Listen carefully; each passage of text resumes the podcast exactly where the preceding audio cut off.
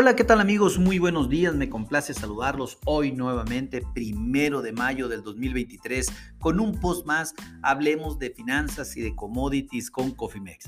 En este espacio de este podcast vamos a platicar un poco de lo que acontece con los futuros de soya en la Bolsa de Chicago, su principal información y un análisis extenso eh, técnico fundamental y sobre todo los principales comentarios que acontecen en el mercado para la sesión del día de hoy, siendo las 10 con 5 horas de la, del centro de la Ciudad de México. Déjenme informarles que en este momento los futuros a julio de la soya se encuentran subiendo un centavo por y cotizan en 14.20 centavos por buchel.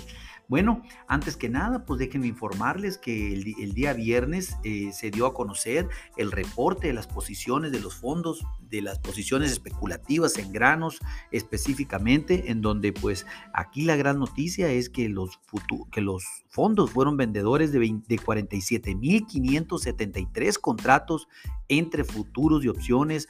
Esto pues prácticamente hasta el 24 de abril del 2023, en donde ya desglosados 38.645 contratos fueron liquidados ya de las posiciones largas que ellos, tenido, que ellos tenían y agregaron 8.928 contratos más a sus posiciones cortas.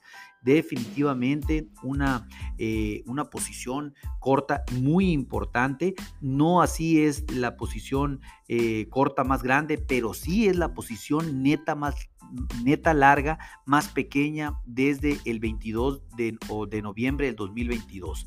O sea que sí tenemos una posición larga neta muy pequeña pero la posición corta definitivamente no ha sido de, no es de las más grandes que hemos tenido en el tiempo, no así como el maíz, por ejemplo, que platicamos en el podcast anterior, sino que en soya la situación esta es diferente. Aquí lo que llama muchísimo la atención, al igual que en el maíz, la gran cantidad de contratos de los que fueron vendedores el día de el, viernes al viernes pasado por parte de los fondos en donde pues fueron casi 65 mil contratos en maíz y ahora casi 50 mil contratos en soya.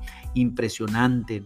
Eh, las perspectivas de siembra, de perdón, las perspectivas del clima para los próximos 6, 10 días en el cinturón de eh, la soya en los Estados Unidos es de un clima cálido, y húmedo para la parte norte de los Estados Unidos. Esto también pues traerá un ritmo de siembra mucho mayor a el que tuvimos la semana pasada el USDA presentará el avance del ritmo de siembra en, unas horas más. No vamos a alcanzar porque es prácticamente después del cierre de la sesión del día de hoy. Lo platicaremos el día de mañana, en donde pues espera un incremento entre 7 y 12 puntos de avance, hasta 12 puntos de avance en el ritmo de siembra y que andemos por alrededor de arriba del 15% del avance. Esto es un, un tema importante dado que eh, hemos empezado muy bien, hemos empezado por encima de los promedios de los últimos cinco años en la siembra tanto de maíz, soya y trigo en los Estados Unidos y esta tendencia incluso puede agrandarse aún más en esta semana porque tuvimos una muy buena semana de clima para siembra. En fin, eh, déjenme comentarles que los precios de soya abrieron entre 1 y 2 centavos a la alza esta mañana, justo como se encuentra prácticamente en este momento, aunque la mayoría de las negociaciones de algunos meses se mantuvieron sin cambios, los mercados pues están tratando de equilibrar el ritmo de siembra, a ver cómo va a salir en un rato más, pero sobre todo lo, están muy atentos a los volúmenes de exportación de soya brasileña eh, que tienen expectativas de ritmos muy sólidos eh, eh, para el, sobre todo para el segundo semestre del 2023 y que esto definitivamente tiene en contra la soya de los Estados Unidos ya que es mucho más barata en Brasil. Algo también importante es los ritmos de molienda en los Estados Unidos, que se espera que la molienda a marzo, pues eh, la tendremos el día de hoy y este dato pues también que salga eh, bueno para eh, así compensar un poco esa debilidad que está sintiendo el mercado en los granos y también no se diga en la soya. Eh, las exportaciones de, de Brasil a Argentina de soya están aumentando.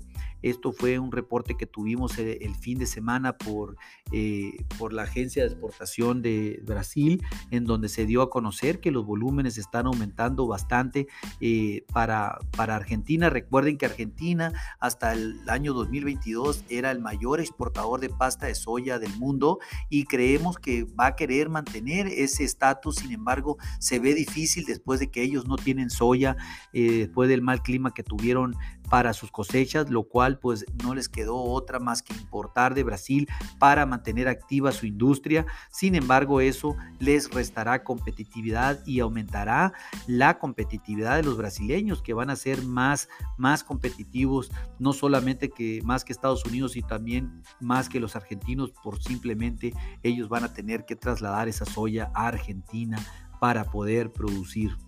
Datos importantes, sin lugar a dudas.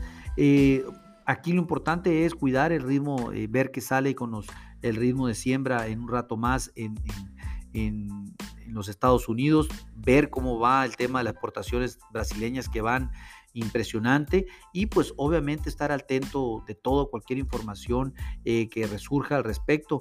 En la parte técnica, los futuros a julio se mantienen sin cambios en la mañana del día de hoy. Eh, como, como les comentamos, julio cotiza en este momento alrededor de 14.21 centavos por bushel.